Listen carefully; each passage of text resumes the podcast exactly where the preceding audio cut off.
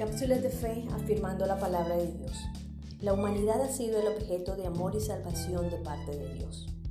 Pero preguntémonos si realmente somos conscientes del valor y del precio de dicha salvación. El propósito divino consiste en el rescate del pecado y de la muerte. Esto fue otorgado al hombre por gracia.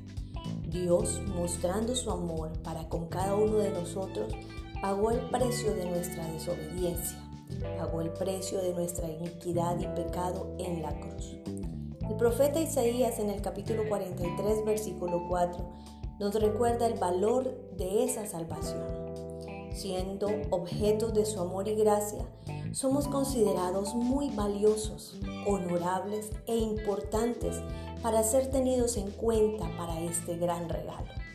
Es importante reconocer hoy que siendo la salvación un regalo de Dios para nosotros, se entienda que al hombre no le costó nada y nada debe hacer para ganarse el favor de Dios. Sin embargo, a Dios sí le costó la entrega y muerte de su Hijo amado en la cruz. Por lo tanto, debemos valorar hoy y siempre lo que Dios ha hecho por nosotros. Reconozcamos nuestro valor y honorabilidad. Somos importantes para Dios y por consiguiente debemos apreciar nuestra existencia y el regalo de gracia y salvación otorgado por Dios. La mejor forma de reconocer este valor es viviendo en integridad, siendo imitadores de Dios y mostrando su gracia para otros. Bendiciones para ti.